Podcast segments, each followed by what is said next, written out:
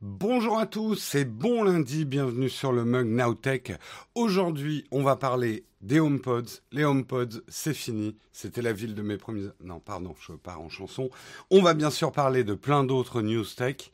Nous sommes le 15 mars 2021 et on démarre tout de suite.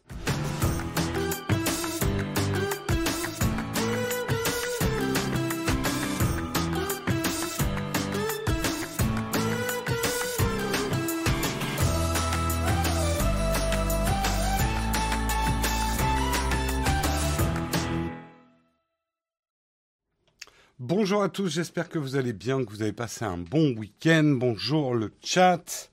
C'est moi ou la caméra est de biais? Non, c'est bien effectivement la caméra qui a décidé de bouger pendant le week-end. Euh, qu'est-ce que c'est que ce cadrage? Ça va pas du tout. Si, allez, ça va. Euh, il manque pas une light. Ah Ah il y en a qui ont l'œil. C'était un piège. Effectivement. Effectivement, effectivement. Il manquait une light. Ma deuxième backlight, parce que j'ai besoin de deux backlights, parce que je, voilà, je suis, euh, je suis euh, une diva. Euh, c'est moi où Jérôme est plus important que d'habitude. Suis toujours plus important que d'habitude. bon, hein, ça va, je suis dans le cadre, je suis pas casquette, le son est bon, le micro est pas trop loin, vous n'avez pas de problème, tout le monde a attaché sa ceinture. Euh, vous avez l'œil, non mais c'est bien, ça veut dire quelque part que mon message est passé. euh... Euh, j'espère que tu vas bien. Alors, pas mal au fait la vidéo. Euh, vidéo sur la santé, si vous voulez, on en parlera pendant les facs. Ah, bon, on s'y attendait, mais c'est sûr qu'elle n'a pas trop décollé. Allez, on démarre. On va parler un petit peu de quoi on va parler ce matin, surtout. Hein, c'est surtout ça, l'objectif d'un sommaire. On découvre ça ensemble. On va bientôt, bien sûr, parler de Apple qui arrête la production de ses enceintes HomePod. Euh, on va parler également de vaccination. Eh oui, ça vous fait plaisir. Le Conseil d'État valide le partenariat avec Doctolib. On va parler euh, des nouvelles photos volées des AirPods 3, pas des AirPods Pro. C'est vrai qu'il peut y avoir confusion quand on voit les photos volées. On parlera également du Bitcoin qui euh, est maintenant au-dessus de 60 000 dollars le Bitcoin, et ce qui fait que les deux pizzas qui ont été achetées en 2010 pour 10 000 Bitcoins euh, oui, pour 10 000 bitcoins, vaudrait aujourd'hui 316 millions de dollars. Ça fait cher la pizza. J'espère qu'il n'y a pas d'ananas. Euh, on parlera également des enquêteurs bruxellois de la Commission européenne qui n'arrivent pas à décortiquer les algorithmes d'Amazon. On fera une petite pause pour parler bien sûr de notre sponsor ExpressVPN et on aura ensuite une tartine, une tartine, puisqu'on va débattre. Hein. vous avez peut-être, certains d'entre vous, regardé euh, le, Twitch d'hier soir de Samuel Etienne avec Jean Castex. Ceux qui l'ont pas vu, on fera un résumé aussi. On fera un petit peu un bilan et on continuera le débat sur la présence des hommes politiques en exercice, on va dire, euh, sur Twitch, puisque on va dire qu'il y a un peu un choc culturel euh, on verra comment tout ça se passe. Voilà pour le programme du jour. Euh, j'avoue que ce matin, le réveil est un petit peu difficile, donc ceux qui se demandent toujours ce que j'ai dans ma tasse, on va vérifier ce matin. Et c'est bien du café que j'ai aujourd'hui dans ma tasse ce matin, parce que sinon, je ne vais pas y arriver. voilà, comme ça vous êtes rassurés. ce n'est pas de l'eau ce matin. C'est pas du calva non plus. Calva, c'est vraiment pour... Euh, on verra. Pour l'instant, il n'y a jamais eu de calva dans le mug. Allez, je vous propose qu'on lance tout de suite le kawa.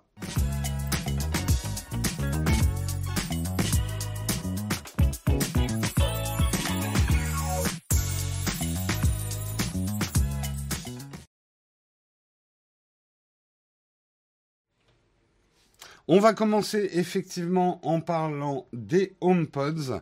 Euh, C'était une news de vendredi, hein, mais euh, c'est arrivé après le mug. Encore une fois, euh, Tim Cook n'a pas respecté hein, les horaires du mug. Je lui avais dit, hein, pas de chipot pour toi, Tim, au prochain barbecue. Apple a décidé d'arrêter la production de ses enceintes HomePod. Alors, les grands HomePod, ceux qui avaient été lancés à 349 dollars dans ces eaux-là, pas les HomePod mini. Les HomePod mini, ça cartonne. Euh, donc Apple a décidé effectivement l'intention de se concentrer sur les HomePod mini, une version plus petite et plus récente de ces enceintes. Les HomePod mini ont été un succès euh, depuis leur sortie l'automne dernier et offrent aux clients un son incroyable pour 99 dollars. Si euh, vous voulez plus de renseignements sur le HomePod mini, on a fait une vidéo sur la chaîne principale de test des HomePod mini. Euh, moi, je disais que c'était un peu le, cadeau idéal de Noël dernier. Je vous expliquais pourquoi. Euh, en tout cas, cadeau idéal pour quelqu'un qui est dans l'écosystème Apple. Entendons-nous bien. Apple ne délaisse cependant pas complètement le produit pour l'instant. Alors, précision. Apple va arrêter de produire les HomePod. Ça ne veut pas dire qu'ils vont arrêter euh, de les mettre à jour et ils continuent à les vendre. Ils continuent à les vendre chez dans les Apple Store et dans les revendeurs affiliés. Ils continuent à revendre leur stock en fait. Alors sachez que c'est parti très vite. Euh, justement à l'annonce de l'arrêt de la production, euh, les HomePod noirs, il y en a enfin gris, il y en a plus. Je crois que c'est très difficile d'en obtenir. Je crois qu'il y a encore le HomePod blanc à vérifier. Euh, merci beaucoup Antovi pour ton prime. Merci aussi Olive Acréalis pour ton prime. Merci Laclo pour ton sub. Merci au grand maître pour ton sub. Merci Veluna pour ton prime. Merci Oxymore pour ton, dis donc, lundi matin, euh, pour ton sub. Et merci Grolb pour ton sub également. Euh, HomePod, oh Tim Cook, franchement, tu n'as pas respecté Jérôme, il t'invitera plus pour barbecue. Falloir qu'on discute, Tim et moi, c'est clair. C'est clair, c'est clair. Euh, merci Pierriche aussi pour ton sub. Cinquième mois d'abonnement. Mmh. Donc, euh, pourquoi ils l'ont arrêté? Peut-être ça, pourquoi ils l'ont arrêté? Est-ce que ça veut dire que c'est un mauvais produit? Euh, Je pense, si vous regardez les tests des HomePod, Pepe Garcia, Marcus Brownlee, tout le monde, tout le monde s'accorde à dire une chose, et moi je sais parce que je viens d'en acheter. eh oui, je viens d'en acheter des HomePod d'occasion, mais j'ai acheté euh, deux HomePod euh, d'occasion.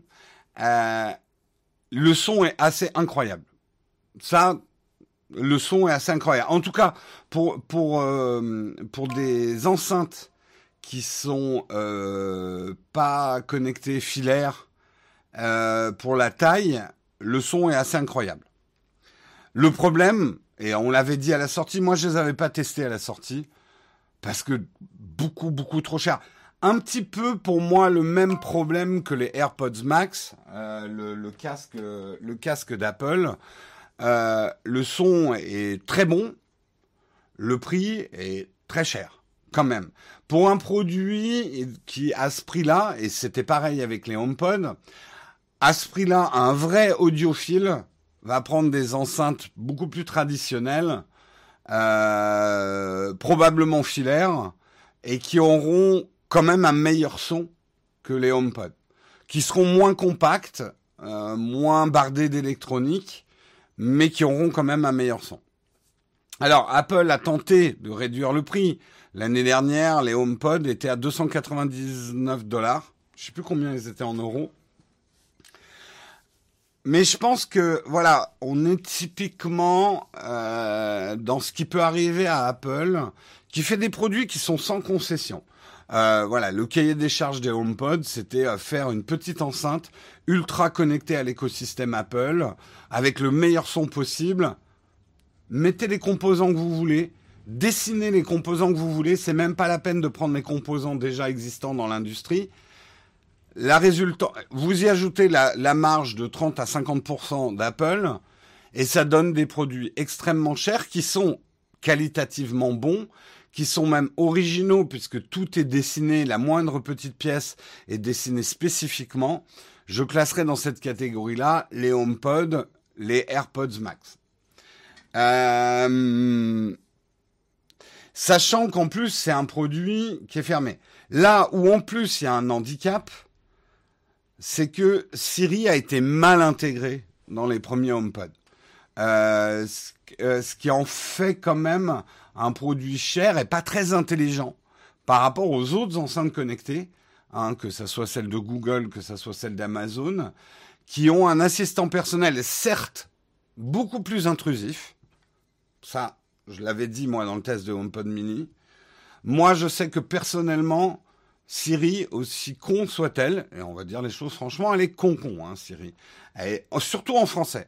En anglais, elle marche, elle est un peu moins con-con en anglais, mais en français, elle est con-con. Mais, et là, c'est un choix personnel, c'est la seule enceinte connectée que j'accepte chez moi. Euh, parce que je crois aux garanties qu'Apple me donne par rapport à la vie privée. Euh, chez moi, alors au bureau c'est différent, mais chez moi il n'y a pas euh, d'assistant personnel Google, Amazon. Ouais, j'ai plein de choses à cacher moi, Jojo France. Et même si j'étais pas sur YouTube, et même si j'étais pas un influenceur, j'aurais des choses à cacher. Jamais tu m'entendras dire mais j'ai rien à cacher, parce que justement, euh, c'est, euh, c'est, alors la vieille phrase, c'est de dire, dire que je n'ai rien à cacher euh, par rapport à la vie privée. Euh, c'est comme dire que la liberté d'expression ne sert à rien parce que vous n'avez rien à dire.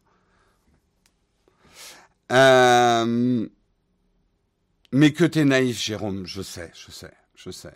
C'est à la fois une force et une faiblesse. Euh, Moi, je m'en fous de Siri sur les enceintes. L'avoir sur ma watch me suffit. J'achète une enceinte pour le son. Eh, j'avoue que j'ai commencé à prendre l'habitude d'éteindre mes lumières ou de régler mes lumières à la voix chez moi. On s'y fait. Je pensais pas m'y faire. Et on s'y fait pas mal, en fait. Oui, c'est Snowden qui a dit ça, effectivement. Euh, Ça, c'est sûr. Lui faire un test de QI suivant la langue, on devrait se marrer. Non, quand je dis qu'elle est un peu moins concon en anglais, c'est que euh, euh, elle a un, répertoire un peu plus vaste en anglais et elle répond quand même mieux en anglais. Moi, j'ai continué à garder le réglage français, euh, mais de temps en temps, je le regrette.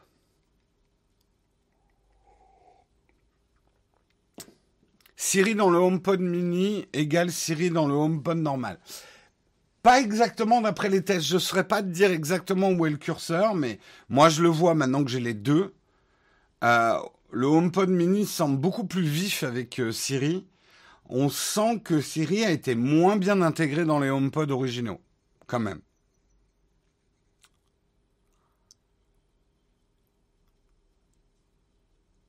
Alors, est-ce que euh, certains qui ont acheté les HomePod originaux se disent ah là là mais Apple les arrête, ça veut dire qu'il faut que je les jette à la poubelle. Que nenni? Pas du tout. Apple va continuer à faire du firmware. Alors peut-être pas pendant 10 ans, mais vous avez quand même des très bonnes enceintes qui ont quand même Siri intégrée. Elles fonctionnent. Si vous avez quelque chose qui fonctionne chez vous, n'y touchez pas. Le problème se posera peut-être dans 10 ans si elle tombe en panne. Euh, il risque d'y avoir un, même dans 5 ans, il y aura peut-être plus de pièces détachées, mais pour l'instant, Apple continue à réparer les HomePod. C'est pas un produit à mettre à la poubelle. Et même si vous pouvez en acheter d'occasion, à mon avis, ça reste un très bon achat. Parce que c'est vrai que pour leur encombrement et on va dire leur facilité, moi je les ai surtout pris pour leur facilité d'installation. Je peux les bouger n'importe où dans la pièce, j'ai juste besoin d'une prise de courant, elles sont connectées à mon Apple TV, à tout mon système, ça me va. Je suis pas un grand audiophile, euh, donc j'ai favorisé, on va dire, l'agilité des HomePod par rapport à d'autres enceintes. Il y a eu des histoires comme quoi ils écoutaient, transmettaient les enregistrements à des vrais gens. Alors ça, c'est marrant. merci euh. Euh, Tiens, c'est marrant que ton message soit en anglais. Mais merci pour ton sub, euh, Savoie79. Euh, c'est marrant parce que Télérama a ressorti cette histoire il y a un mois. Tout le monde m'a dit Ah, t'as vu cette histoire? Ce que j'ai dit à tout le monde, on avait traité cette histoire il y a huit mois. En fait, ce qui s'est passé avec Siri, Apple a sous-traité à une boîte canadienne euh, le traitement des, de ce qu'on disait à Siri pour voir ce que Siri comprenait ou comprenait pas ils avaient appliqué une nomenclature que cette boîte euh, canadienne n'a pas respectée. Et il y avait notamment un Français qui travaillait, si je ne dis pas de bêtises, qui travaillait, qui a révélé que euh, les opérateurs euh, de cette boîte écoutaient franchement ce que les gens disaient à leurs enceintes Siri. Ce qui arrivait aussi à Google et Amazon. Hein. soit dit en passant, et c'est pas pour défendre Apple. C'est-à-dire que pour faire évoluer l'intelligence artificielle, euh, il faut quand même récolter du data sur ce que les gens disent pour que Siri comprenne mieux. Mais il y a une différence entre récolter et traiter du data qu'on anonymise et écouter ce que les gens disent et noter ce que les gens disent. Donc ça a eu effectivement un bad buzz et d'ailleurs maintenant que si vous avez installé récemment un système euh, iOS, quand vous installez Siri, vous avez un écran qui vous dit autorisez-vous Apple à utiliser les écoutes euh, de ce que dit Siri afin de faire évoluer Siri. Donc vous pouvez dire oui ou non. Ben, en fait, c'est là où il faut comprendre, Antoine, tu as raison, tous les assistants personnels ont besoin de vous écouter, sinon ça marche pas. Comment voulez-vous qu'un assistant personnel qui vous écoute pas comprenne ce que vous dites? Ça, c'est la logique. Après, c'est la manière dont est traité le data euh, la manière dont il est anonymisé et est-ce qu'il y a une écoute humaine, ce qui là tombe franchement dans l'indiscrétion.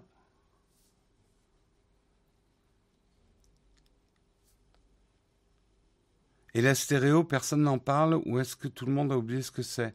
Bah, euh, Arc, euh, Vaillant, en fait, les HomePod, tu peux les utiliser effectivement une seule enceinte qui va faire un son un peu 3D, mais elles sont aussi faites, si tu en achètes deux, pour fonctionner en stéréo. Hein.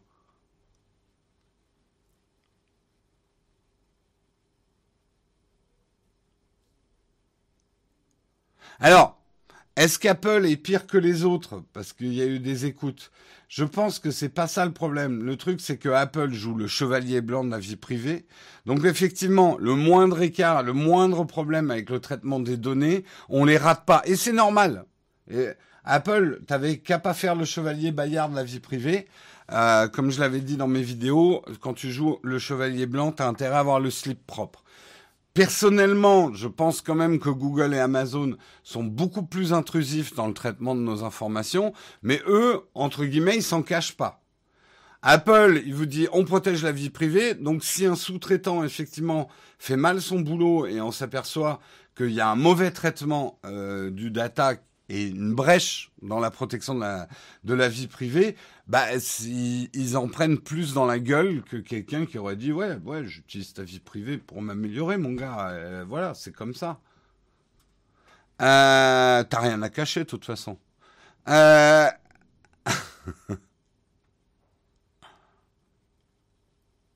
elles sont pas faites pour Apple TV, même en stéréo. Si, Douanade. Elles ont été, depuis, elles ont été patchées. Maintenant, tu as même le surround avec les, les HomePod, en fait.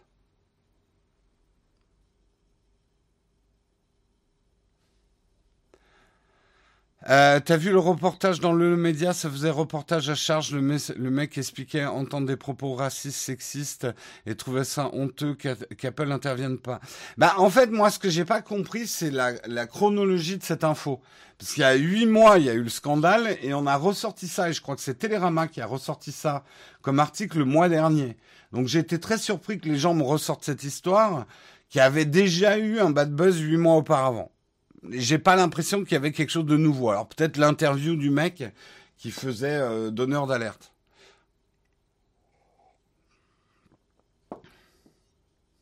Ça veut dire que elle, ok, automatiquement reconnue pour une sortie via Apple TV. Ouais, ouais, sont très faciles à installer, ouais. Avec l'Apple TV. Alors, Euh, tu serais surpris, Bidibule. Moi, je suis pas célibataire. Les, Siri fonctionne très bien euh, quand c'est Marion qui leur parle, quand c'est Guillaume, parce que je l'héberge parfois sur Paris. Euh, quand voilà, elle euh, Siri se démerde pas trop mal à reconnaître les, les différentes personnes.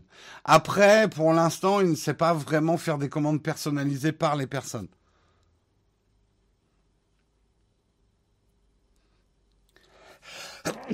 Excusez-moi, j'aurais pas dû éternuer dans mes mains réflexe du monde d'avant, euh, avant que tout le monde me tombe dessus. Euh, quid de la latence du Bluetooth avec l'Apple TV Je la remarque pas du tout. Je la remarque pas du tout, moi, personnellement. Bon, en tout cas, sachez que si vous avez une occasion pour acheter des HomePod, c'est pas un mauvais achat. Simplement, Apple les arrête. Passons à la vaccination. Eh oui, sujet qui fait plaisir. Le Conseil d'État valide le partenariat avec Doctolib. Comme je l'ai dit dans la dernière vidéo qui est sortie sur la chaîne, que je vous invite à regarder si vous l'avez pas vu, Santé connectée, révolution ou dictature, je parlais de Doctolib qui était un petit peu dans la sauce. Alors, rappel pourquoi euh, Doctolib est dans la sauce? Euh, bah, quand euh, la France a annoncé un partenariat avec Doctolib, partenariat qui permet aux Françaises et aux Français qui passeraient par l'application Doctolib de prendre rendez-vous directement en ligne pour le, vaccin sans avoir à passer par les appels téléphoniques, euh, on leur est tombé un peu sur le poil. Il y a eu d'abord effectivement Jean-Luc Mélenchon euh, qui regrettait que l'État ait choisi de passer par une entreprise privée et pas par le service public. Là-dessus, j'avais déjà réagi à l'époque, je vous l'ai fait en cours. Quelque part, il a pas tort, Mélenchon. Maintenant, la question qu'il faut se poser, est-ce qu'il y a un service public qui permet de faire la même presta que Doctolib? Et je crois pouvoir dire que la réponse est non. Donc, entre vouloir faire appel à un service public qui n'existe pas et un service privé, pour moi, le gouvernement a fait un bon choix. Voilà. Donc je suis pas tout à fait d'accord avec l'analyse de, de, de Monsieur Mélenchon. La deuxième chose, et en ça ils ont été critiqués euh, par plusieurs associations, euh, c'est euh, le c'est le fait que les données de Doctolib étaient hébergées sur des serveurs AWS. Euh, et donc, on s'est inquiété de la protection des données. C'est un peu le sujet de ma dernière vidéo. Les serveurs de Doctolib sont hébergés par l'américain Amazon Web Service. Euh, et la crainte, c'était que le droit américain n'assure pas un niveau de protection adéquat avec un règlement général de protection des données. Ce que nous expliquait euh, Marion, pas la Marion que vous connaissez, mais une autre Marion de chez Alan, euh, dans, l'interview que j'ai faite d'elle, c'est qu'en fait, les serveurs Amazon, parce que eux, aussi utilisent les serveurs Amazon en Allemagne, euh, ont la garantie données santé. C'est une norme de serveurs, ils ont cette garantie, garantie qui est une espèce de charte qui a été créée par l'État français. Et euh, notamment Amazon est très à cheval, entre guillemets, sur cette notion que le, le, le Privacy Shield, dont on a pas mal parlé, qui est le truc qui régissait l'échange de données entre le gouvernement américain et les Européens, a volé en éclats. Les Européens l'ont remise en question. On doit renégocier euh, ce, Privacy Shield euh, parce que les Européens trouvent que ça donne trop de pouvoir au gouvernement américain. A priori, si j'ai tout bien compris, et c'est justement la décision du Conseil d'État, le Conseil d'État a validé le partenariat avec Doctolib euh, parce que des garanties ont été mises en place pour faire face à une éventuelle demande d'accès par les autorités américaines. C'est-à-dire, pour la faire courte et de ce que je comprends, euh, Amazon AWS, qui héberge énormément de services, euh, je pense, pour les serveurs qui sont hébergés en Europe, a garanti que le gouvernement américain ne pouvait pas faire une demande. C'est pas parce que c'est une boîte américaine forcément qu'ils doivent obéir, parce que je pense, vu que les serveurs sont physiquement en Europe, qu'ils doivent répondre euh, au gouvernement européen. Merci euh, Siro, IP, Can, euh, quelque chose. Merci beaucoup pour ton prime. J'ai un peu du mal à, lire ton, ton, ton truc. Est-ce que j'ai raté des primes? Merci Jojo France aussi pour ton prime. Euh, et en fait, ce que, ce m'ont dit les gens de chez Alan, Je vais vous parler un peu du off de l'interview. J'avais prévu dans l'interview, effectivement, de challenger un peu Alan en disant, mais je sais que vos, services sont sur des serveurs Amazon. Sur quoi elle a dit, on est complètement transparent, on est tout à fait sur des serveurs Amazon, basés en Allemagne, euh, etc. Et j'avais envie de lui dire, mais pourquoi vous l'avez pas fait euh, sur des serveurs français qui, voilà, euh, on va dire au moins européens, euh, français qui auraient cette norme, parce qu'il y en a, notamment au VH. Mais j'avoue que le jour où j'ai fait l'interview, de dire vous auriez pu héberger vos données chez OVH, ça passait mal. Et je pense que vous comprenez pourquoi par rapport à l'actualité. Le timing, on va dire. Alors, en gros, ce que m'ont dit les gens de chez Alan et Marion de chez Alan, c'est qu'actuellement, ils ont fait hein, une étude de tous les services. Ils n'ont pas les services dont ils ont besoin avec un service français ou européen. Voilà.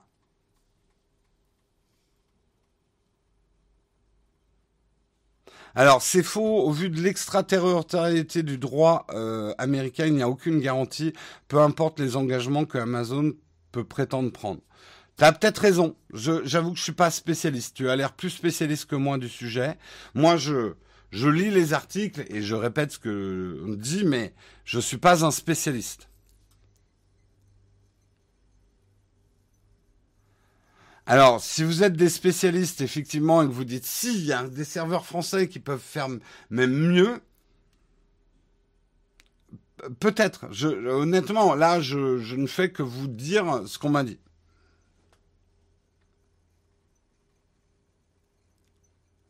ça commence à arriver des alternatives français comme Scalingo. Si, ben, je vous répète que pour héberger des données santé, il y a une norme spéciale de, de serveurs.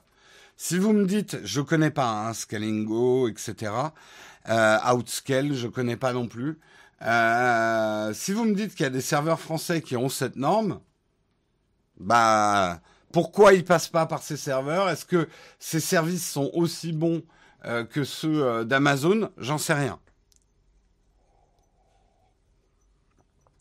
Amazon a une entité européenne. Moi, c'est ce qu'on m'a dit. C'est-à-dire, il y a un Amazon Europe qui gère les serveurs en Europe. Je suis pas certain que le gouvernement américain puisse imposer à Amazon d'aller regarder ce qu'il y a sur les serveurs européens. Mais je me trompe peut-être. Tout le monde s'appelle Marion chez Alan. C'est pas un critère de recrutement, mais il y a pas mal de Marion chez Alan.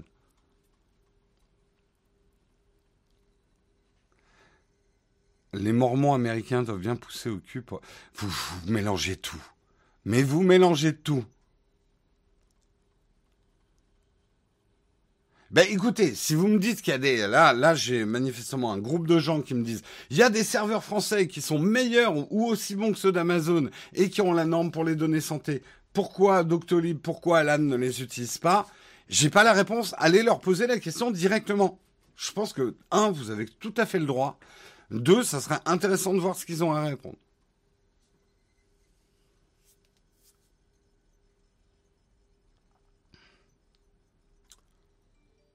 Euh... OVH a dit pour la confidentialité de la donnée, on a la solution. On, va arrêter avec les blagues d'OVH. Hein je, hein, le, oui, chez OVH, les serveurs étaient à base de Note 7. J'avoue que ça m'a fait sourire. Hein. Le Note 7, c'est celui qui prenait feu hein, chez, euh, chez Samsung. Voilà.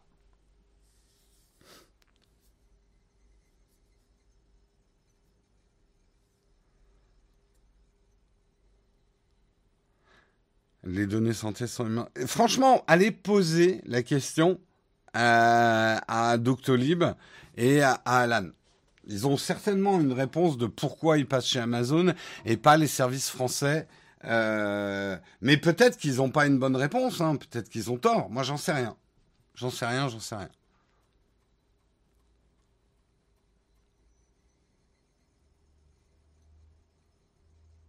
Il y a aussi probablement la problématique du prix, hein, peut-être, j'en sais rien. Oui, alors Yves Castel, je connais suffisamment Alan. Alors peut-être qu'ils verront pas ton tweet, Mais ils sont hyper transparents sur ce sujet-là. Vraiment, vraiment très très transparents. Ils se cachent absolument pas. Il y a une, quand même une grosse culture de transparence chez Alan. Je veux pas faire plus de pub que ça pour Alan parce que je suis un peu biaisé hein, par le fait que Marion, euh, votre Marion, travaille chez Alan. Euh, mais justement, ça me permet de voir un petit peu comment fonctionne cette boîte. Et c'est vrai qu'ils ont absolument pas peur de cette question, quoi. Ils ont fait un article hein, d'ailleurs sur euh, pourquoi ils utilisent ces serveurs. J'essaierai de vous le mettre en lien dans la vidéo santé connectée si ça vous intéresse. Euh, allez, on continue, on continue, on continue dans les articles. On va parler des AirPods 3. Les AirPods 3, ça y est. Non, ils n'ont pas été dévoilés. Enfin, on voit des premières photos volées. Hein. Vous connaissez ces fameuses photos qui ont toujours enfilé... Mince, c'est là. Toujours en filigrane. Euh, des tampons chinois. Honnêtement, faites l'expérience chez vous. Prenez une photo de votre presse citron. Je sais pas pourquoi je dis presse citron, c'est peut-être parce que non, c'est même pas un article de presse citron. Prenez une photo d'une fourchette. Vous collez dessus un filigrane chinois et vous dites j'ai des photos de la prochaine innovation chez Apple et vous essayez de faire buzzer ça sur les réseaux sociaux, je suis presque sûr que ça va marcher. La high fourchette, hein, avec le tampon, voilà, la high fork, euh, avec le tampon chinois dessus, c'est la garantie d'un buzz. voilà, c'est assez simple. Eh ben voilà, Samuel vous met le lien euh, de l'article d'Alan sur l'hébergement de leurs données. Merci beaucoup euh, Samuel. J'ai vu d'ailleurs que Marion avait répondu dans les commentaires de la dernière vidéo en mettant, mais comme elle a mis un lien, elle s'est fait bloquer. Il faut que je pense à débloquer son commentaire. Voilà. Les fameuses photos volées. Alors là, je trouve presque que la qualité de la lumière est presque un peu trop bonne. Il y a un travail sur le fond avec un simili-cuir derrière. Euh, une bonne photo volée, ça doit être un peu plus crade que ça. Là, elle est presque un peu trop propre, euh, la photo volée. Alors, il a fait un truc bien. Il a rajouté un poil de cul. Hein. Ça, le poil de cul, c'est important hein, de le rajouter. Ça vous, certifie euh, l'authenticité de la photo volée, hein, quand même. Très important le poil de cul à rajouter. Si c'est trop propre, ça fait chelou. Voilà. Euh, donc voilà, on a d'autres photos volées. Donc là, on voit une famille de euh, d'AirPods en liberté. Et là, on voit ben voilà le, boîtier des prochains AirPods 3. Alors, vous me direz, mais Jérôme, c'est des AirPods Pro, c'est pas les AirPods 3. Mais que nenni, que nenni, que nenni, parce que vous remarquez un détail qui ne trompe pas, qui tromperont peut-être de l'extérieur, mais pas de l'intérieur. Il n'y a pas de partie, il n'y a pas de partie intra-auriculaire. Donc les AirPods vont garder leur ADN d'écouteurs qu'on pose dans l'oreille et pas qu'on enfonce dans l'oreille. C'est, j'ai les deux modèles ici, l'énorme différence. Alors, après, ça donne des différences dans l'utilisation, mais j'ai ici les HomePod traditionnels. Voilà l'autofocus, mais attendez. Hop, voilà. Ici, waouh. Ici, j'ai les HomePod traditionnels, donc il n'y a pas de partie en caoutchouc. Et si on compare avec les AirPods, putain, j'ai dit. Si on compare avec les AirPods Pro, les AirPods Pro ont, eux, une partie en caoutchouc souple. Donc, ils sont intra-auriculaires. Alors, pas un intra-auriculaire trop désagréable parce que Apple a fait un échappement d'air, mais bref, allez voir mon test sur les AirPods Pro si vous voulez en savoir plus. Donc, en gros, les AirPods 3, si ces photos volées s'avèrent exactes, sont un mix des deux ça va rester euh, des, euh, des écouteurs euh, qu'on pose dans l'oreille et pas qu'on enfonce et qui bouchent les oreilles. Qu'est-ce que ça veut dire au niveau technique? Ça nous assure d'une chose, à mon avis, il n'y aura pas de réduction de bruit sur les AirPods 3. la réduction de bruit, alors certains ont essayé de faire de la réduction de bruit avec des écouteurs non scellés dans l'oreille. Euh, enfin qui n'ont pas de partie intra-auriculaire, ça marche pas très bien. pour assurer une bonne réduction de bruit, il faut que euh, y ait le scellage qui est amené par l'intra-auriculaire. Voilà. HomePod dans les oreilles, ça fait mal, ouais. Il y a des gens ici qui ont des problèmes de batterie avec les AirPods classiques. Alors n'oubliez pas, hein, si vous avez des problèmes de batterie avec des AirPods, euh, vous les amenez chez Apple. Ils peuvent vous changer juste le boîtier ou juste les, les écouteurs. Ils sont pas obligés de tout changer. Moi, j'avais un problème, pas de batterie, mais j'avais un problème avec mes, AirPods Pro qui crachouillaient. Ils m'ont changé juste les, les écouteurs à l'intérieur et ils marchent nickel maintenant.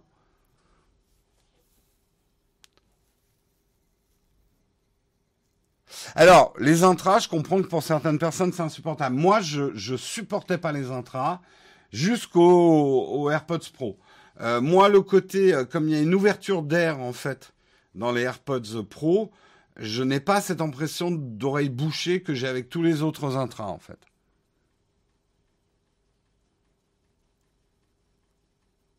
Alors, si vous avez des problèmes de micro, c'est un problème reconnu avec les AirPods Pro, ramenez-les chez Apple, ils vous les changent gratuitement. Hein. Moi, j'ai rien eu à payer. Hein. Oui, oui, euh, c'est gratuit. Hein. Il y a un petit, il y a certains euh, AirPods Pro qui crachouillent dans le micro. Euh, c'est un problème reconnu sur certaines séries. Ils vous les changent.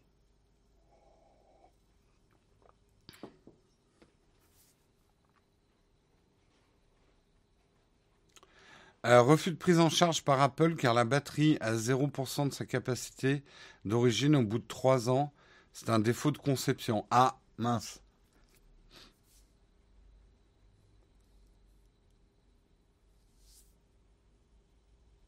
Bah, euh, au lieu de vous moquer de moi en disant ouais, tu les supportes parce que c'est Apple, je vais réexpliquer aux moqueurs.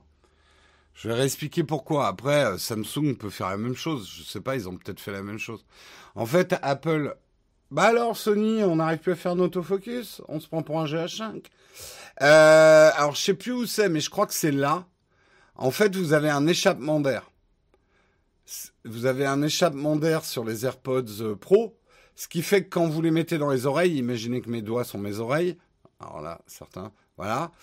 Euh, l'air rentre quand même ici et donc ça va pas créer euh, cette impression d'oreille bouchée qu'on a avec d'autres intra-auriculaires. Que ça soit Apple ou pas qui l'ait fait, j'en ai rien à foutre. C'est juste que je trouve ça confortable. Merci euh, Slix7769 pour ton prime.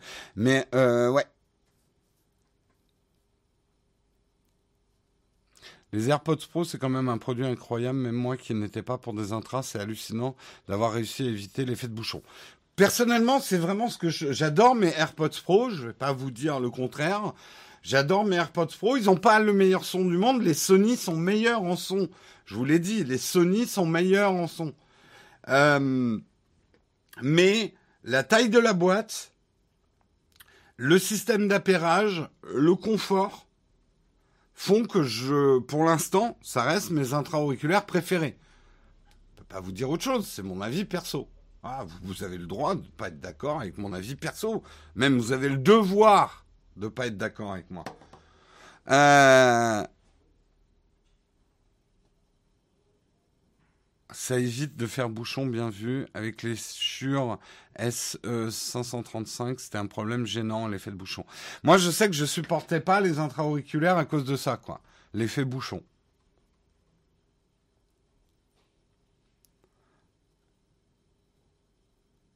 D'accord, il y a d'autres marques qui font ça, les Cambridge Audio Meloman Touch. Encore une fois, un produit, c'est un ensemble de choses. Moi, un des arguments Premier pour moi, c'est la taille du boîtier. La taille du boîtier des AirPods et leur conception ronde et lisse sont parfaites. je vais vous montrer pourquoi. C'est très simple. Si j'arrive à cadrer ma poche de jean.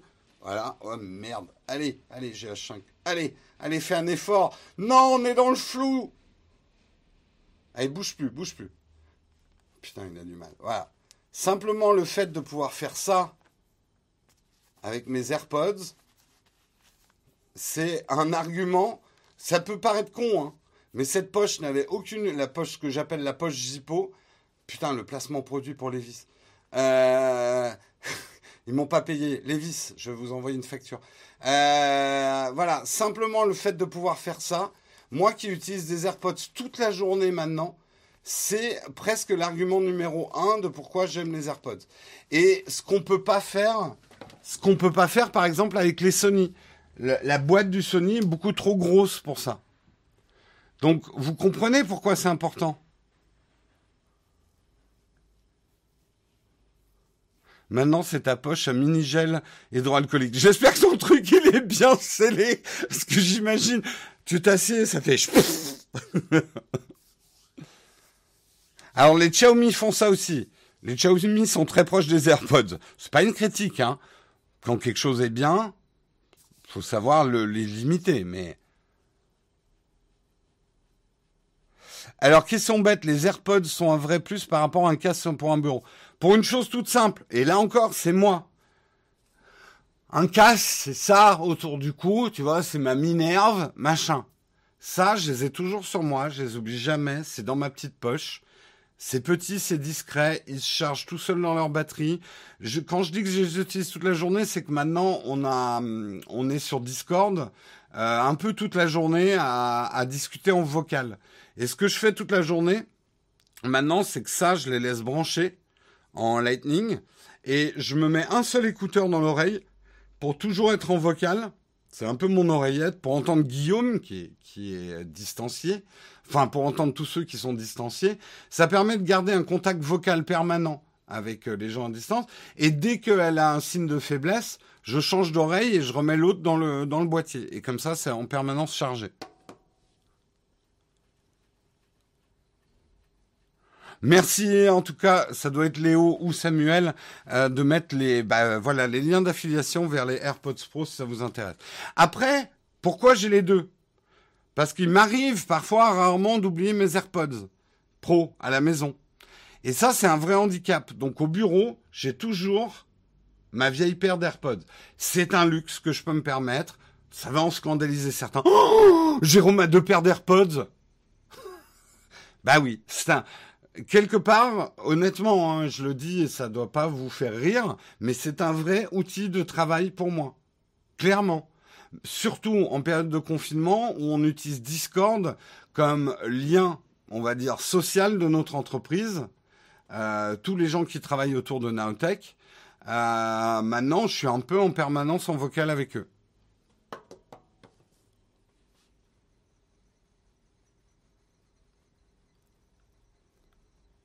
J'ai gardé les vieux aussi, c'était les tout premiers, ils valent pas grand chose.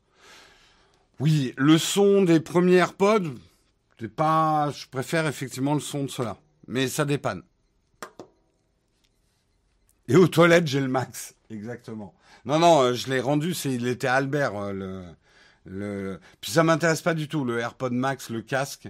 Euh, en tout cas, je vous avais dit dans la vidéo pourquoi il m'intéressait pas, ce que Apple devait changer pour éventuellement m'intéresser.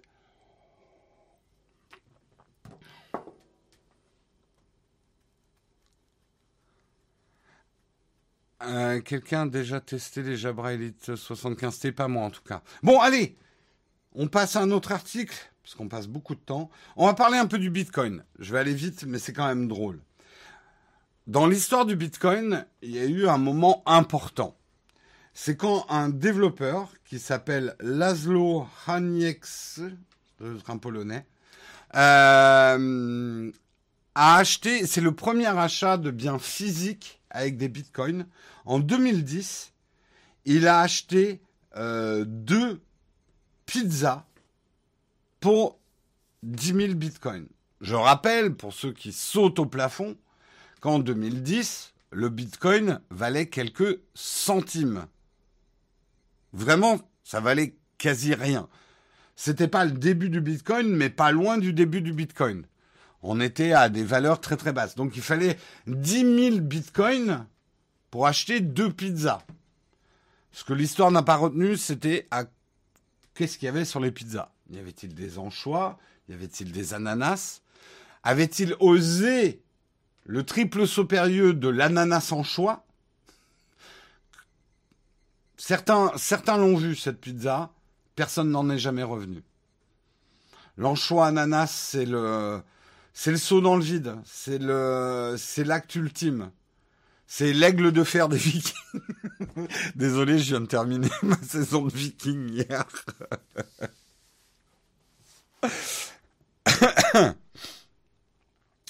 euh... Oh là là, il y en a qui revendiquent l'ananas dans la pizza, dans la chatroom. Vous n'avez pas peur de vous faire taper dessus. Hein. Moi, je suis team anti-ananas. Hein. Marion, je crois qu'elle aime bien l'ananas, mais, mais ça passera pas, pas chez moi. Pas en ma présence. C'est. Ou alors, Marion, si tu manges une pizza. Je, je sais pas si elle aime la pizza ananas. Je suis pas sûr. Mais si jamais elle mange une pizza ananas devant moi, je prends un gros sachet de beef jerky. Elle déteste que je mange ça parce que ça me donne une haleine de chacal. Et je mange ça. Euh... Ah oui, j'adore l'ananas. Plein de respect pour l'ananas. Même, je vais vous dire, du cochon grillé avec de l'ananas. L'ananas dans un plat salé, j'ai pas de problème. C'est juste sur la pizza pour moi, c'est un, choc, quoi. C'est, c'est pas possible. Mais bon. Euh, la pizza anchois ananas, les Américains l'utilisent à Guantanamo. c'est un peu ça. C'est un peu ça. Ah oui, oui, euh, le, les recettes hawaïennes, ananas, cochon, cuit sous le sable et tout. Putain, ça c'est bon. Bref, revenons à nos cochons. Euh, ces deux pizzas aujourd'hui, s'ils devaient les payer avec 10 000 bitcoins, ça vaudrait 316 millions de dollars. Ça fait super cher la pizza quand même. Super, super cher la pizza. C'est juste pour donner la mesure de l'explosion, effectivement, des bitcoins, puisqu'aujourd'hui, un bitcoin ont dépassé les 60 000 dollars le bitcoin. Est-ce que le bitcoin Franchement, j'ai beaucoup de gens euh, autour de moi qui me disent Jérôme, est-ce que je dois acheter du Bitcoin Toi qui t'y connais? Non, c'est pas parce que je m'intéresse à la tech que je m'y connais forcément en Bitcoin. Je serais incapable de vous dire si ça va doubler, tripler, atteindre les 100 000 dollars euh, d'ici un an ou, cracher complètement. Je n'en sais rien. dans, les gens qui parlent du Bitcoin, il y a les deux. Il y a des gens qui disent maintenant qu'il y a Tesla derrière, maintenant qu'il y a Mastercard derrière, euh, que des grandes marques s'y intéressent, c'est plus solide qu'avant. On sait que c'est à 60 000 dollars aujourd'hui, mais ça yoyote sacrément hein, le Bitcoin. Donc faut avoir le cœur bien accroché. Le seul conseil que je me permets de vous donner, c'est que si vous vous lancez dans les cryptos, et euh, Bitcoin, Ethereum, tout ce que vous voulez. Mettez-y que de l'argent dont vous n'avez pas besoin dans les 10 ans à venir. Si votre projet, c'est d'acheter une maison, euh, fonder une famille, payer les études de votre petit, ou ce genre de choses, et c'est de l'argent dont vous avez besoin, ne le mettez pas dans l'espoir de faire des culbutes. Moi, j'aurais tendance à dire, mais je suis peut-être un vieux con d'investisseur, que pourquoi pas le Bitcoin, mais là, il me paraît haut Attendez peut-être un prochain pour vous y mettre. Là, il est haut. Acheter un truc quand il est haut, en pensant qu'il va monter encore, ça peut marcher. Mais je trouve très cher, en fait, le Bitcoin.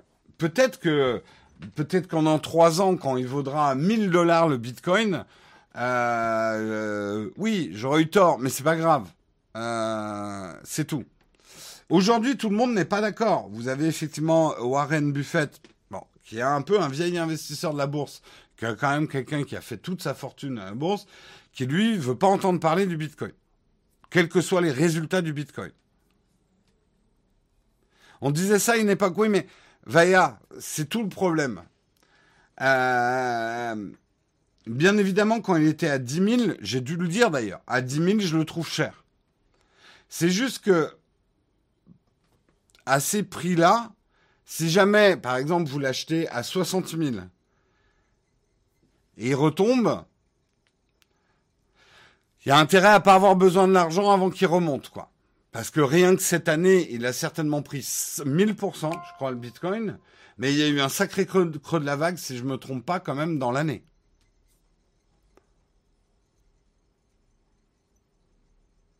Bien sûr, alors moi, pour rien vous cacher, j'ai 10 dollars de Bitcoin. J'ai investi 10 dollars dans le Bitcoin, qui aujourd'hui, je crois, valent 42 dollars. Donc ouais, c'est une sacrée culbute. 42 dollars.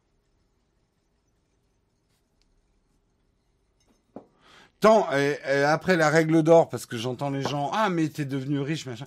Tant que vous n'avez pas vendu vos bitcoins, vos actions, quoi que ce soit, vous n'avez ni gagné ni perdu. Hein, n'oubliez pas, ça c'est la règle d'or à comprendre à la bourse. Même si vous faites 1000 milliards euh, de bénéfices sur une action, tant que vous l'avez pas revendue, vous ne les avez pas, ces 1000 milliards. Donc de dire par exemple qu'Elon Musk est l'homme le plus riche du monde, ça m'a énervé. Non, peut-être en valorisation, c'est l'homme le plus riche du monde, mais tant qu'il n'a pas revendu ses actions, c'est pas l'homme le plus riche du monde. Alors, ceux qui comparent le Bitcoin, les actions, la bourse à du casino, oui et non. Je comparerais plus ça à du tiercé. C'est-à-dire que dans le tiercé, il y a quand même, on va dire, des des composantes. Euh, voilà, si tu t'y connais en chevaux, tu connais un peu la santé. Il n'y a pas que du hasard en fait au tiercé. À la bourse, il n'y a pas que du hasard. Il y a des éléments d'analyse. Si tu suis vraiment les marchés, et le Bitcoin, c'est pareil. Si tu suis vraiment ce qui se passe et que tu t'y connais, tu, alors c'est pas une garantie de gagner, parce qu'il y a toujours un facteur hasard. Euh, il y a trop de paramètres, mais tu peux quand même, voilà, tu peux pronostiquer un certain nombre de choses. Le casino, tu peux pas pronostiquer. Le casino, c'est à moins de savoir compter les cartes, etc. Mais voilà, le, casino est basé sur le hasard.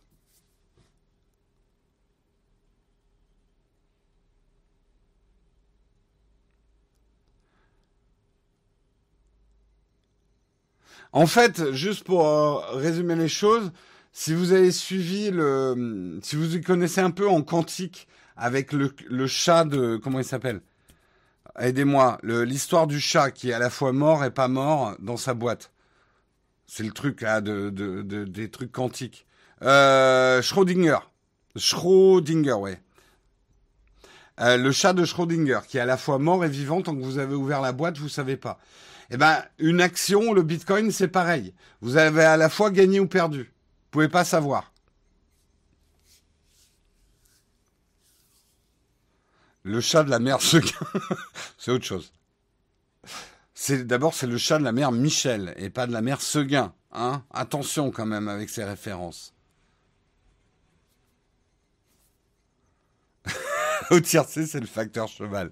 Ah, vous êtes en pleine forme. Hein vous êtes en pleine forme. Euh, le chat de la mère Michel. bon, je suis en train de perdre le chat. Il est temps qu'on passe euh, au dernier article. Euh, les enquêteurs bruxellois de la Commission européenne n'arrivent pas à décortiquer les, algorithmes d'Amazon. Vous le savez probablement, l'organisme de régulation en Europe tente d'analyser le comportement d'Amazon vis-à-vis des vendeurs tiers présents sur son marketplace. Pour le moment, la Commission, euh, la Commission européenne n'arrive pas à trouver les preuves nécessaires pour condamner le géant américain. Cet été, l'Union européenne accusait Amazon d'avoir utilisé les données de ses vendeurs tiers pour leur faire une concurrence, une pratique évidemment interdite. On a parlé, c'était la semaine dernière, du fameux sac Peak Design qui a été complètement repompé par Amazon. C'est un autre sujet, mais c'est un peu pour montrer qu'Amazon a tendance à regarder ce qui se passe chez les gens qui vendent chez lui et il voit les produits qui marchent bien et il les fait à sa sauce c'est un problème. Ça peut poser des problèmes de concurrence déloyale. Et ça, c'est dans le viseur de toutes les commissions euh, antitrust, qu'elles soient européennes ou américaines. Euh, après, sachez quand même qu'il n'est pas illégal. Ce que Amazon a fait en faisant un sac qui s'apparente à celui de Peak Design, c'est pas illégal. Vous avez ça dans vos supermarchés toute la journée. Hein. Un produit marche bien, vous avez les, crêpes de la mer bretonne, pour pas donner de marque. Euh, elles se vendent super bien. déjà, des crêpes au supermarché, excusez-moi, on pourrait avoir un débat là-dessus. Mais bon, imaginons, elles se vendent très bien. Eh ben, vous allez voir, deux mois après, vous allez avoir des euh, reflets de France de chez Carrefour, de je sais pas quoi, euh, le même produit hein, fait par l'enseigne. Donc, ça se fait beaucoup, hein, les produits d'enseigne. Euh,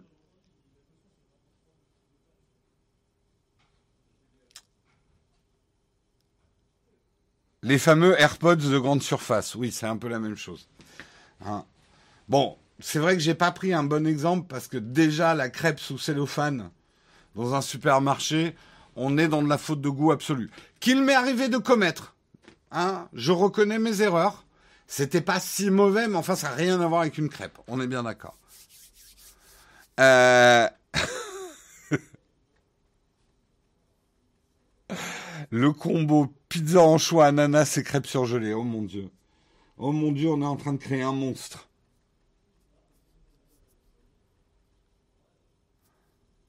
Souvent, ça sort de la même usine, mais pas avec les mêmes ingrédients. Ou pas avec les mêmes contrôles qualité, surtout, souvent.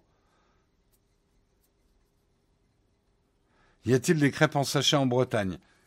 Tous ceux qui ont acheté des crêpes en sachet en Bretagne, je pense qu'ils ont été euh, baignés dans le chou-chêne euh, et, on les a lancés dans la mer. non, on a essayé, voilà, avec on, les a noyés dans le chouchen pour essayer de faire sortir toutes ces pensées impures. Quoi, t'as déjà acheté des crêpes au supermarché, je veux récupérer mon, sub. Flonflon, c'est ton droit, le plus strict. Je reconnais mes erreurs. Je, me répands devant vous aujourd'hui. Acte de contrition, contrition, bref, de repentance. J'ai acheté des crêpes au supermarché. Pardonnez-moi. Euh, ils sont à l'entrée de la Bretagne sur des pics. Il y en a qui ont essayé, ils ont eu des problèmes.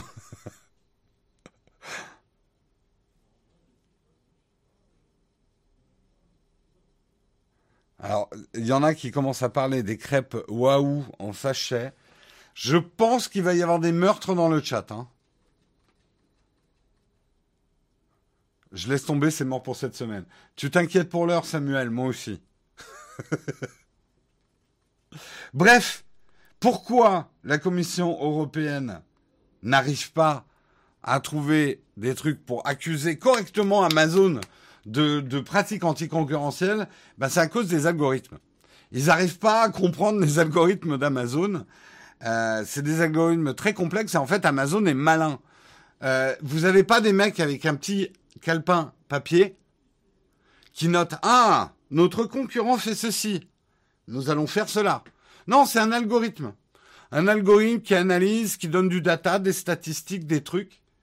Et on ne peut pas interdire à une entreprise. Voilà, l'Union européenne n'a pas à dicter le fonctionnement d'un code informatique. C'est à l'entreprise qui utilise l'algorithme de fournir des résultats équitables. Donc en fait, la, Commission européenne pourrait attaquer sur la manière dont est utilisé ces algorithmes, mais comme elle comprend même pas ce que les algorithmes font, ils ont beaucoup de mal à accuser Amazon, en fait. Euh, c'était un live gravier et de temps en temps, il part sur les sujets. en fait, le moment où je reviens sur mon sujet, c'est presque une exception. Euh, ça change pas d'habitude. Non, non, je crois que si vous connaissez l'émission, vous êtes habitué au dérapage incontrôlé de cette émission. Euh... je trouve ça drôle et pas drôle à la fois. Ça veut pas dire que la Commission européenne va lâcher le morceau, mais ça montre que ces boîtes type Amazon ont changé les règles. Ils connaissent très bien les règles antitrust. Ils sont malins. C'est pas des, ils vont pas aller en frontal contre des trucs interdits contre la loi. C'est un peu comme euh, YouTube qui va dire nous, on n'est qu'une solution technique d'hébergement de vidéos. On n'est qu'une plateforme informatique d'hébergement de vidéos. Ou Facebook qui dit ah non, nous on n'est pas un groupe de presse, on est juste une plateforme informatique d'hébergement euh, pour les gens.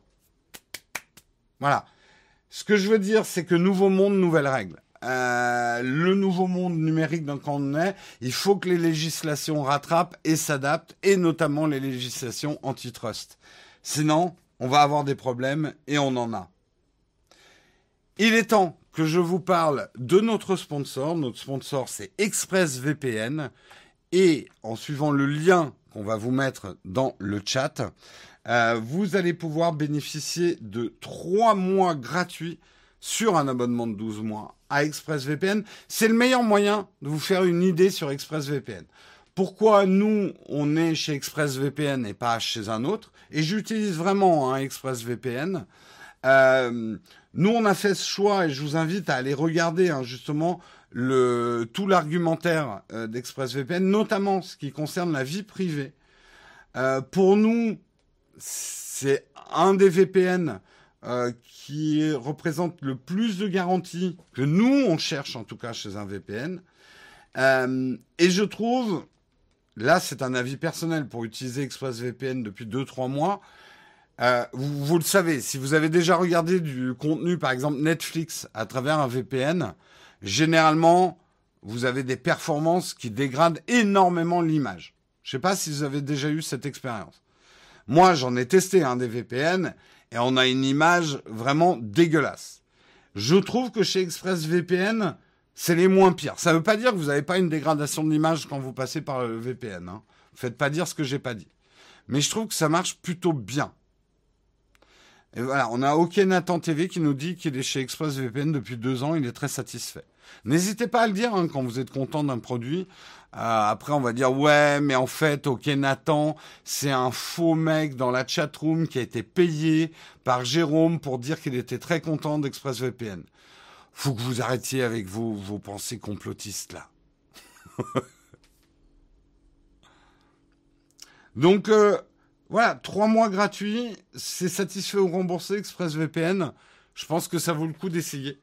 Si vous voulez prendre un VPN parce que vous n'en avez pas, ou même si vous voulez changer de VPN parce que vous n'êtes pas content de votre VPN actuel.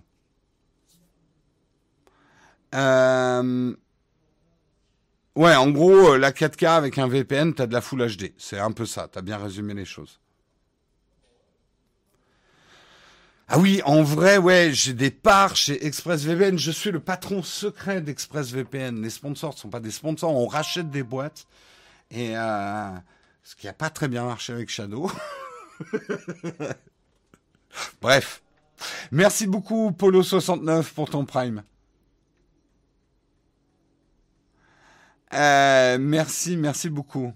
J'ai été payé par Jérôme pour dire qu'ExpressVPN est bien. on va avoir des révélations, ça devient croustillant le chat.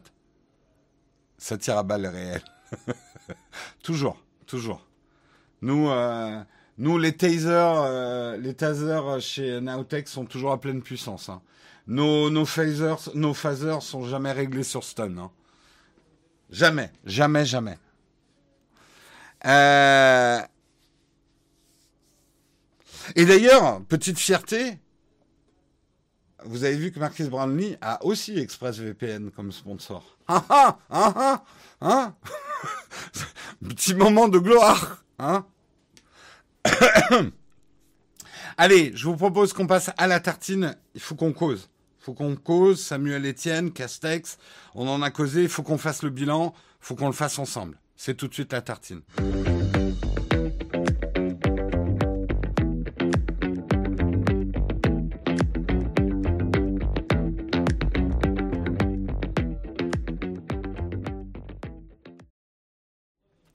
La tartine, on va revenir sur ce qui a agité la Twitchosphère euh, la semaine dernière. Guillaume vous en a parlé, moi je vous en ai parlé un peu.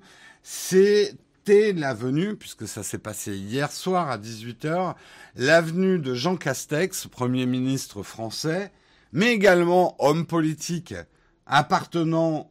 Est-ce qu'il appartient au parti du président? Je suis. J'avoue que je connais pas très bien Jean Castex. Bon, dites-moi dans la chatroom, est-ce qu'il fait partie du parti politique euh, du président? Il est, il est LR, hein LR de rien. Ok, bon, bref. Euh, Samuel Etienne, je vous le présente plus. C'est un journaliste présentateur euh, de France télévision ou TF1 Je sais plus. Je, je connais tellement pas. honnêtement, je connaissais pas Samuel Etienne avant Twitch. pour être honnête.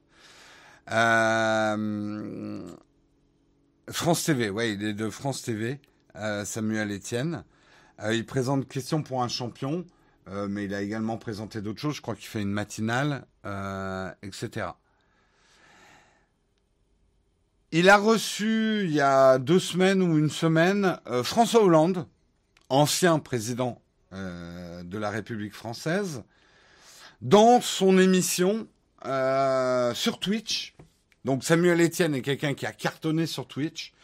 Il a une, il représente un peu la passerelle entre le monde des médias traditionnels télé-radio et on va dire les nouveaux médias euh, Twitch en premier, qui est le nouveau média des nouveaux médias, un peu Twitch populaire en fait. Euh, je vous refais pas toute l'histoire de Samuel Etienne, je crois qu'on l'a fait déjà en long et en, long et en large. Très, très joli parcours. Donc, il a invité, il a invité François Hollande. Les gens n'ont pas trop tiqué, ils ont trouvé ça sympathique. Voilà. C'est pas le seul.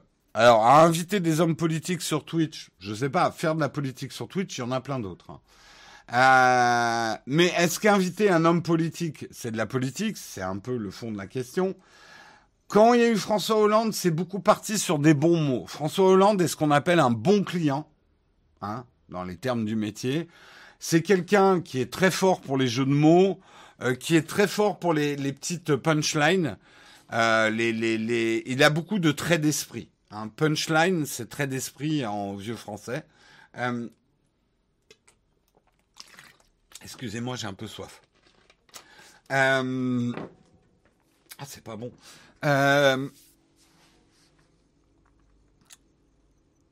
La réaction du Gorafi sur cette interview, ah, je l'ai pas vue.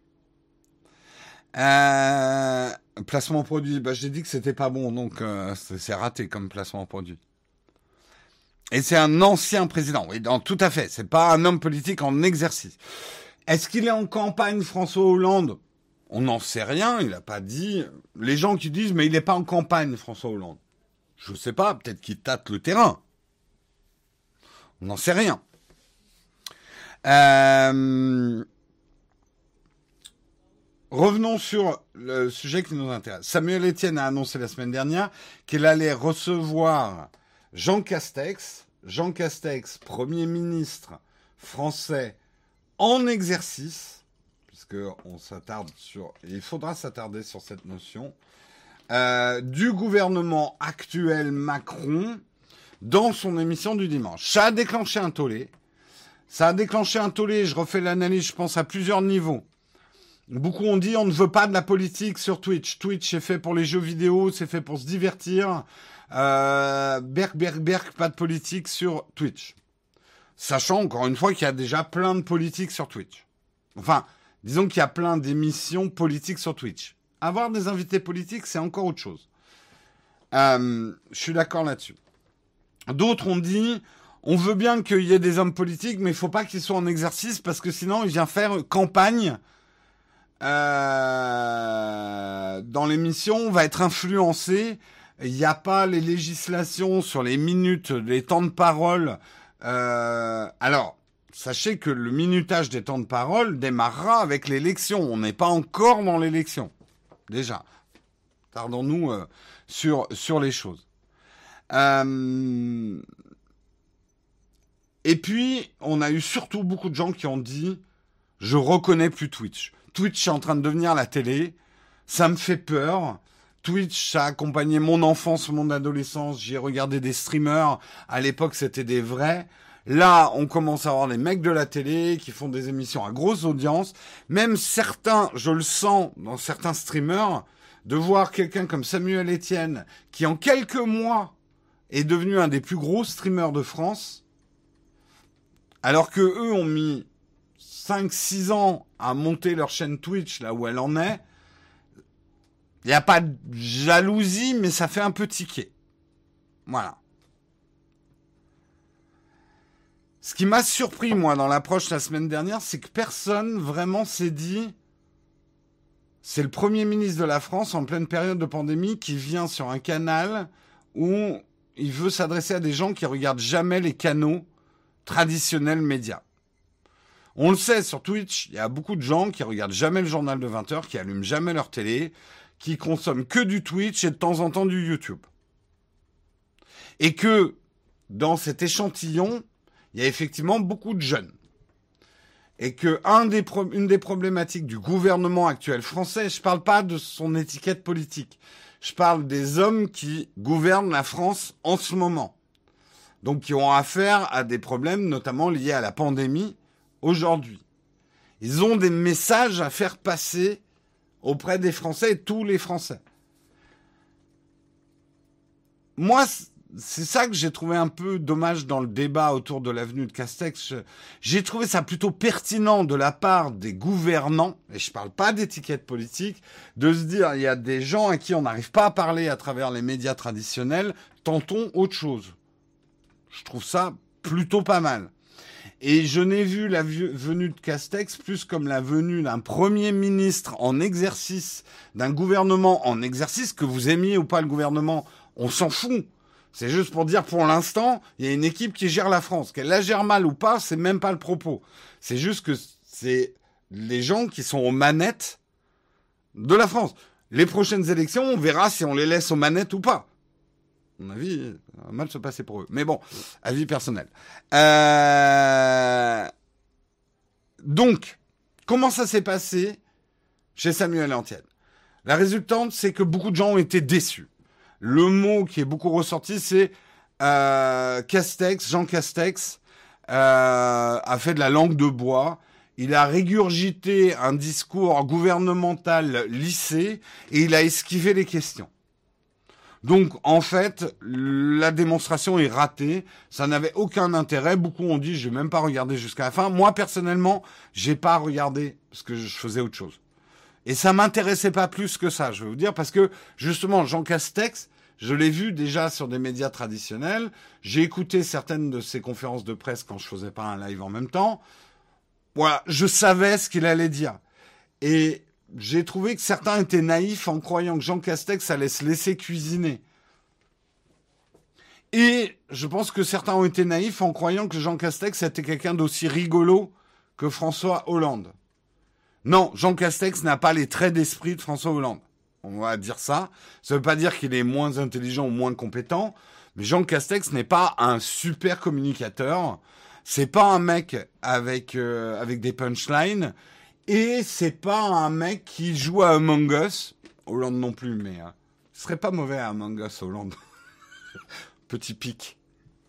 Euh, ou euh, voilà, Jean Castex ne joue pas à Valheim. Hein? Qu'est-ce que je voulais que je vous Il a pas le temps. Il a peut-être autre chose à foutre. Il jouerait à Valheim, on lui dirait t'as peut-être un quand même là, hein?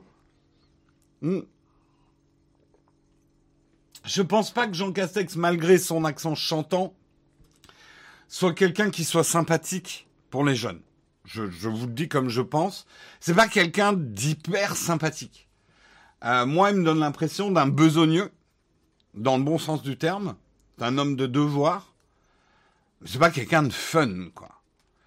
Et donc, et en plus, c'est pas une bête politique c'est quelqu'un, voilà, il connaît son pitch, il sait ce qu'il a à dire. Samuel Etienne a essayé un peu de le, le désarçonner, de...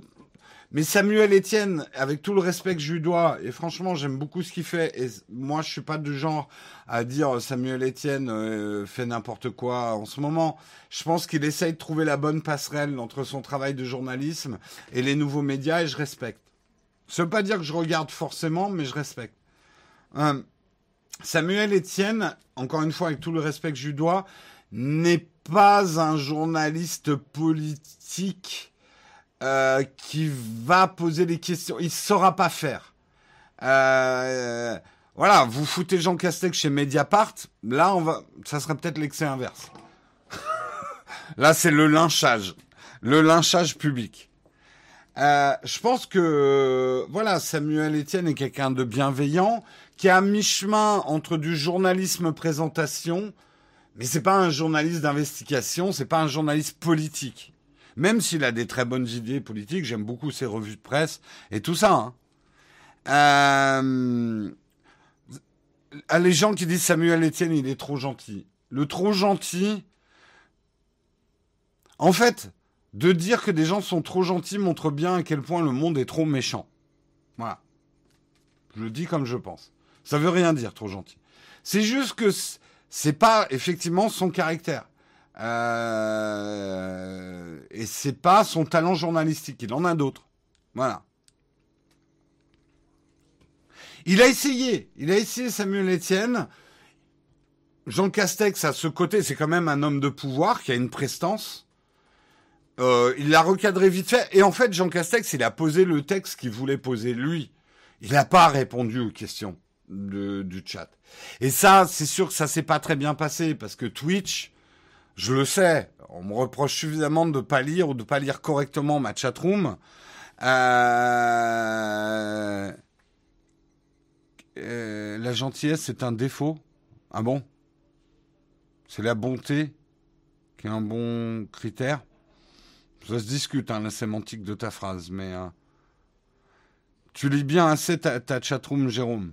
Non, je la lis parfois de En fait, je lis parfois vos phrases et je leur fais dire ce que j'ai envie de dire. Je suis le pire, moi. Je vous manipule, en fait. Euh... J'ai pas regardé le live, mais j'ai regardé quand même des extraits. J'ai regardé des extraits du live et j'ai lu avec attention l'analyse euh, qui a été faite du, du live. Résultat des courses. Je trouve que l'exercice est à moitié raté. Ce qu'a fait Samuel Etienne est intéressant. Il aurait peut-être dû prendre un peu de temps et travailler sur un autre format. Peut-être s'accompagner euh, d'autres personnes. Avoir plus un, un truc où il y a l'homme politique et plusieurs personnes pour l'interroger. Euh, le problème, c'est que le côté on va chez Samuel Etienne avec sa petite vue de Paris, euh, les murs, euh, les murs à moulure traditionnels d'appartements parisiens, et on va dire euh, bon, il a un bon micro, mais on va dire il n'a pas une image de streamer qualité visuelle de ouf quoi. Il se la joue très proximité. Et Jean Castex n'est pas du tout un bon client pour ce type d'émission, je pense.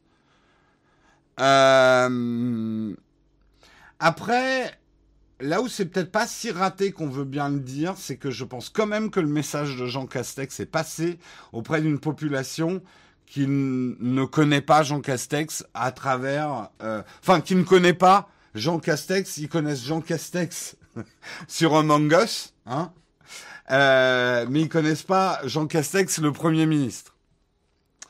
Euh, c'est des mélanges toujours compliqués. Je pense que euh, Twitch est en pleine mutation culturelle, ce qui est douloureux pour l'ancienne garde Twitch, qui voit une mutation et un choc culturel arriver sur Twitch, et ça les dérange, et je le comprends.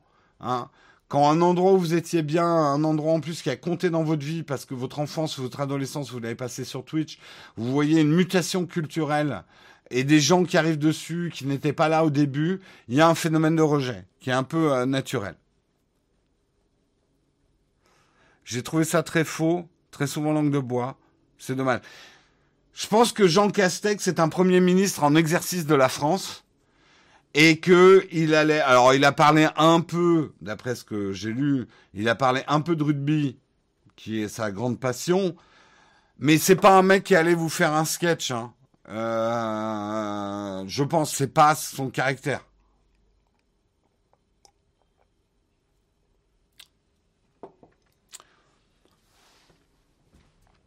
Donc on peut passer à côté de sujets qui nous intéressent pas sur Twitch. Mais ça, je sais, beaucoup ont dit euh, oui, mais si t'aimais pas, t'avais qu'à pas regarder. Et je suis d'accord avec Guillaume, c'est un faux argument. En fait, un peu comme YouTube à son époque. Twitch, là où il y a un gros changement culturel, c'est que jusqu'ici, dire je suis sur Twitch voulait dire à peu près ce que vous faisiez sur Twitch. C'était un style, il y a une grammaire Twitch. Faut lire la chatroom. Euh. On l'a vu, tous ceux qui n'ont pas respecté la grammaire Twitch, les BFM TV, le live, etc., se sont viandés. Euh, Twitch, c'est du streaming, on lit sa chatroom, on parle avec sa communauté, il y a une part d'imprévu, on n'a pas de prompteur, généralement on fait son montage soi-même, euh, il y a un côté homemade. Ce qu'a respecté Samuel Etienne en débarquant sur Twitch, qui est une des raisons de son succès. Euh, le problème, c'est est-ce que ce format-là est l'avenir de Twitch? Non, je pense que Twitch, dans 2-3 ans, on dira Twitch comme on dit YouTube. Je suis sur Twitch. Oui, mais tu fais quoi sur Twitch? Aujourd'hui, moi, quand je dis je suis sur YouTube, maintenant on me pose la question, mais tu fais quoi sur YouTube? Il y a 4 ans, quand je disais je fais du YouTube, on me disait ah ouais, tu fais des blagues sur Internet. Parce que YouTube, pour les gens, c'était ça. Ou alors tu fais des tutos beauté. Mais comme a priori je suis un mec, les gens tentaient le coup, ça doit être un humoriste. Vous voyez ce que je veux dire? Un média était presque un édito. Et il y a un moment où le média mute et devient un média multi-édito, en fait.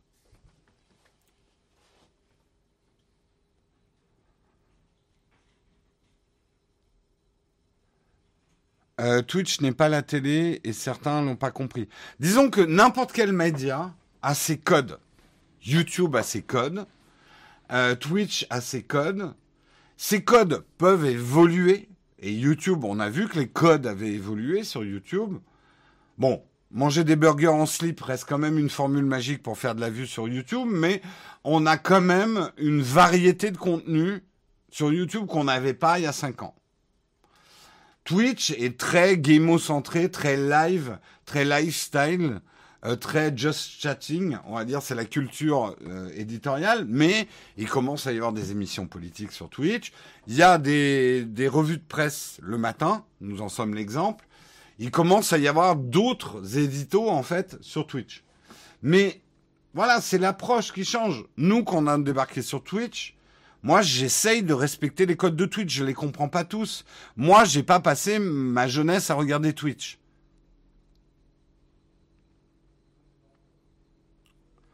Burger en slip, le recentrage de la chaîne.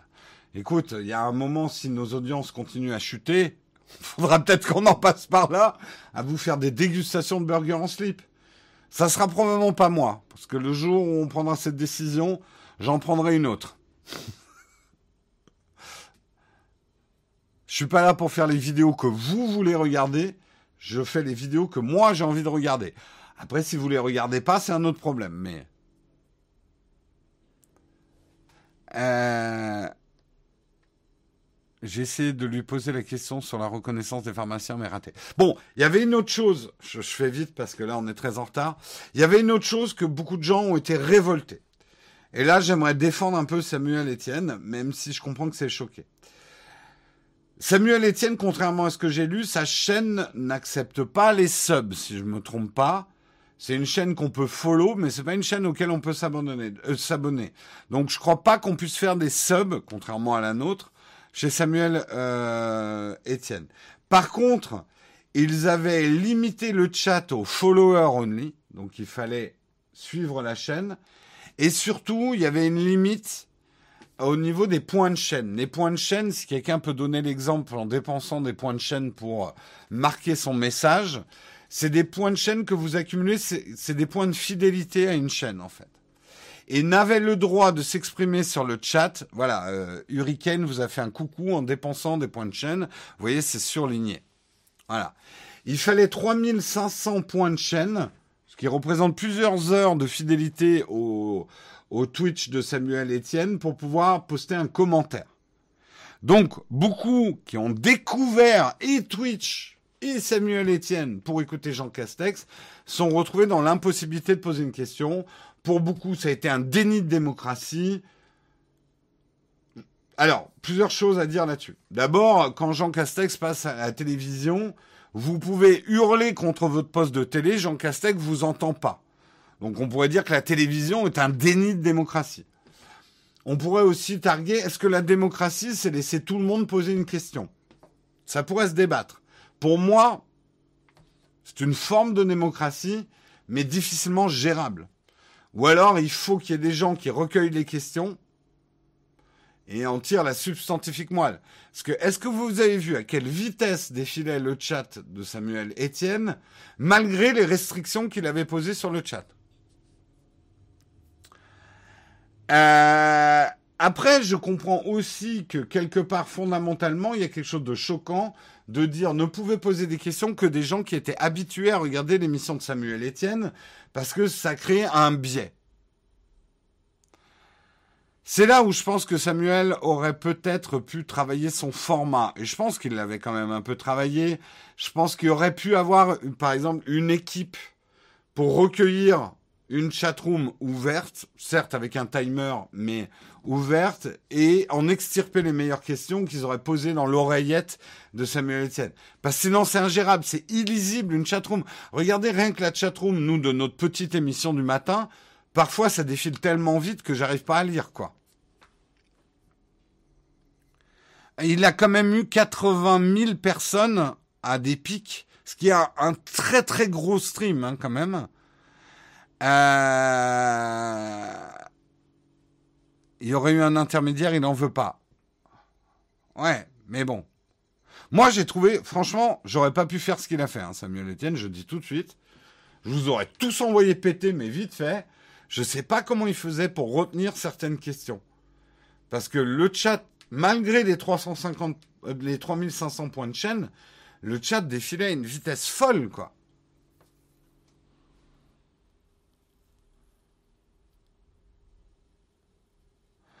Oui, mais qui dit équipe, c'est tout de suite une grosse organisation. Et alors, faut se donner les moyens. Enfin, le problème, c'est qu'à tout vouloir faire tout seul aussi, moi, je trouve qu'on atteint des limites assez rapidement. Et avoir un premier ministre en solo, ou alors, voilà, il fallait demander peut-être sur, sur euh, moi ce que j'aurais fait. Jean Castex, tu m'appelles, tu viens.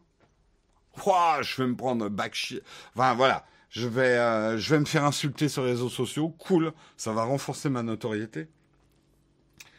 Je pense que, perso, ce que je ferais, c'est que une semaine avant, déjà, Jean Castex, tu me préviens à l'avance, hein. Tu m'appelles pas, euh, genre, hé euh, Jérôme, tu fais quoi samedi D'abord, je travaille pas le week-end, donc le dimanche, c'est pas possible, Monsieur Castex. J'essaye de ne pas travailler le week-end. Alors voilà, vous venez un autre jour, si ça vous fait plaisir mais vous m'avertissez au moins deux semaines à avance, parce qu'il va falloir qu'on prépare tout ça. Et moi, je sais que je vous demanderai probablement sur Twitter de me poser des questions en avance. Parce que je sais que si je fais le truc solo, euh, d'abord sous l'eau, non, enfin si, je le serais, mais bref, solo, euh, je, je n'arriverai pas à lire la chatroom. Donc je vous demanderai les questions, je ferai le tri, je prendrai les questions, j'aurai ma petite fiche avec mes questions, et, et on ferait l'émission. Euh, alors certains me diront oui, mais moi j'ai pas Twitter, c'est un déni de démocratie. Ok. Euh, les trolls en mode campus sur le Twitch de Samuel Etienne pour mettre le bordel dans trois mois. Ouais, un Twitch sous.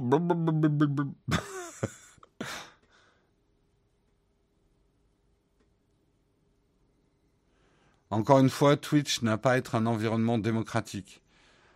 Ce n'est qu'une plateforme avec une vue lucrative. Bah, moi, ce qui me fait rire, c'est les gens. Enfin, ce qui me fait rire, ce qui me fait sourire, c'est de dire Mais c'est pas démocratique. Et la télé, elle n'est pas démocratique non plus. Vous pouvez même pas parler euh, aux gens qui sont. Si, alors vous pouvez faire comme moi, gueuler contre la télé en disant Mais tu racontes n'importe quoi, espèce de connard Mais le mec, euh, vous pouvez pas dans une chatroom, quoi. Donc c'est pas pareil.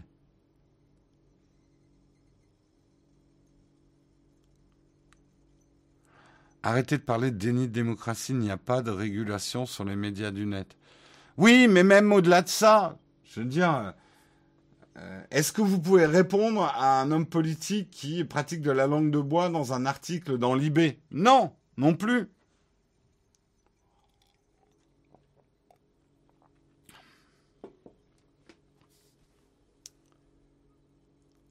Il n'y a pas de modo qui filtre les questions quand c'est une personne publique.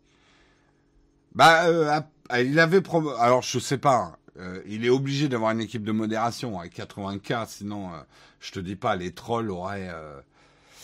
Je me demande, moi, il faudrait lui demander à Samuel Etienne, est-ce qu'il était légèrement... On a un léger différé, hein, je suis pas complètement en direct avec vous. Il y a une espèce... Tiens, d'ailleurs, j'ai une grosse latence de caméra ce matin. Bon, bref, c'est compliqué. Il avait 6 modos pour 80K. Ouais, compliqué. Il y avait 6 modos. C'était compliqué, ouais. Après, ils ont probablement mis des mots-clés pour éviter les connards, les enculés, machin et tout. T'as des listes de mots-clés. Il euh, y a des manières quand même de, faire de la pré-modération. Nous, il y a un certain nombre de mots. N'essayez pas. Oh putain, la mauvaise Bref. Euh, passons à autre chose. Passons peut-être à la fin de l'émission parce qu'il est 9h30. Je vais pas pouvoir faire de cornfac ce matin. J'ai été trop lent, j'ai fait mes articles trop lentement. Euh, donc on fera un cornfac demain. Je prendrai un article de moins pour avoir du temps pour les cornfac. Euh, donc on va arrêter, ouais, à peu près 20 secondes de décalage, effectivement, Samuel. Euh, on va arrêter l'émission là. Je vous souhaite une excellente journée à tous. Ouais, ouais 20 secondes, c'est énorme, ouais. euh, je vous fais de gros, gros bisous. Merci beaucoup d'avoir suivi l'émission. J'espère que vous avez trouvé ça intéressant. On aura d'autres sujets. On pourra éventuellement revenir, si vous le voulez, euh, sur ce qui s'est passé. Je pense que Jean Castex, on a fait un peu le tour du sujet. On va peut-être passer à autre chose. Hein. Euh, mais voilà, toujours intéressant dans un format quotidien de pouvoir revenir sur des questions.